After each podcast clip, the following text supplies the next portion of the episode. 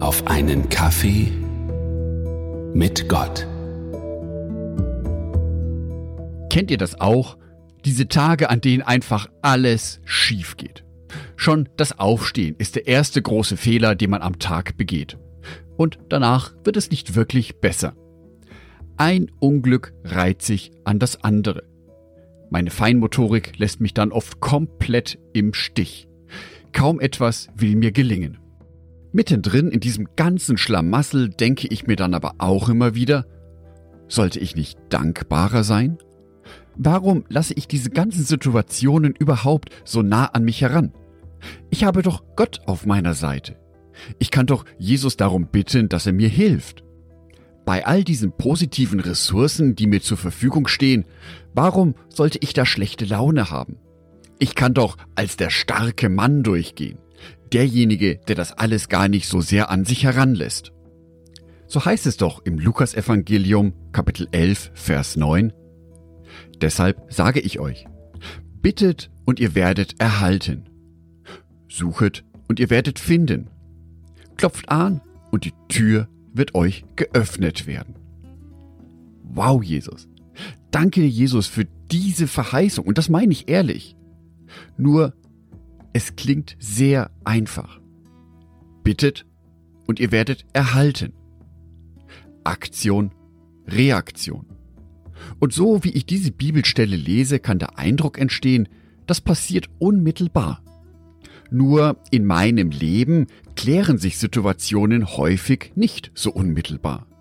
Und es reicht mir eben nicht immer aus, zu wissen, dass mein Leben einmal ein gutes Ende nehmen wird auf der neuen Erde. Dazu sind manche Situationen in meinem Leben viel zu unmittelbar, viel zu drängend. Und überhaupt, darf ich zu Gott denn nur als der aufgeräumte Jörg Martin Donat kommen, der bittet und ihm wird gegeben?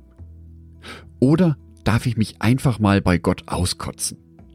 Einfach mal mein ganzes Leid vor seine Füße werfen, mit all dem Schmerz und all den Sorgen, Nöten und Problemen, die ich habe, auch mit meiner ganzen Überforderung, die ich spüre. Aber da fällt mir ein, da gibt's doch im Alten Testament so ein Buch, um das ich immer ganz gerne einen Bogen mache. Ein Bogen deswegen, weil es ziemlich deprimierend sein kann, darin zu lesen. Es handelt sich um das Buch der Klagelieder von Jeremia. Klagelieder, Kapitel 2, die Verse 18 und 19. Weine laut vor dem Herrn, Mauer der Tochter Zion. Deine Tränen sollen Tag und Nacht fließen wie ein Bach. Gönn dir keine Ruhe, deine Augen sollen nicht trocken werden. Steh auf, schrei in der Nacht zu Beginn jeder Nachtwache schütte dem Herrn dein Herz aus wie Wasser. Heb deine Hände wegen deiner Kinder zu ihm auf, die an allen Straßenecken verhungern. Puh, das ist ganz schön harter Tobak. Das sind Worte eines Menschen, der wirklich verzweifelt ist, der wirklich leidet in seiner aktuellen Situation. Und Jeremia hält damit nicht zurück. Er öffnet sein Herz vor Gott und er wirft Gott alles hin. Seinen ganzen Frust, seinen ganzen Schmerz, seine ganze Trauer, seine ganze Verzweiflung. Ich glaube auch, dass dies wichtig ist für einen Menschen, solche Situationen verbal auszudrücken, Bilder zu finden, die zu dem eigenen Leid passen.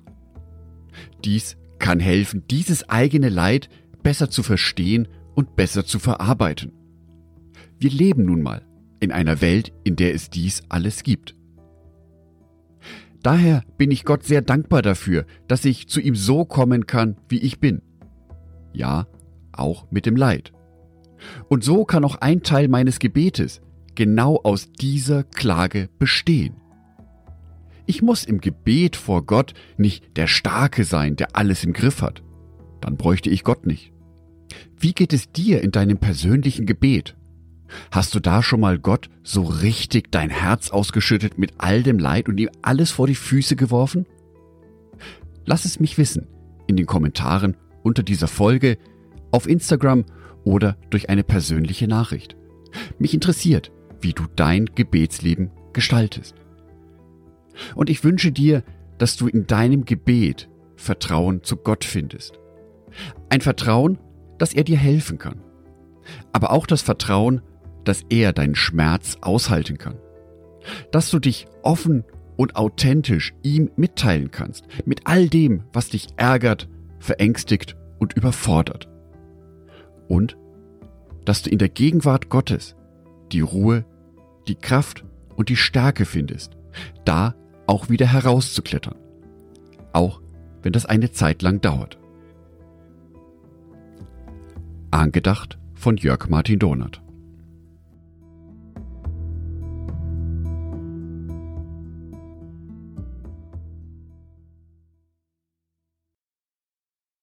Ein herzliches Dankeschön an alle meine Patreons, die es mir ermöglichen, weiterhin den Podcast auf einen Kaffee mit Gott zu produzieren.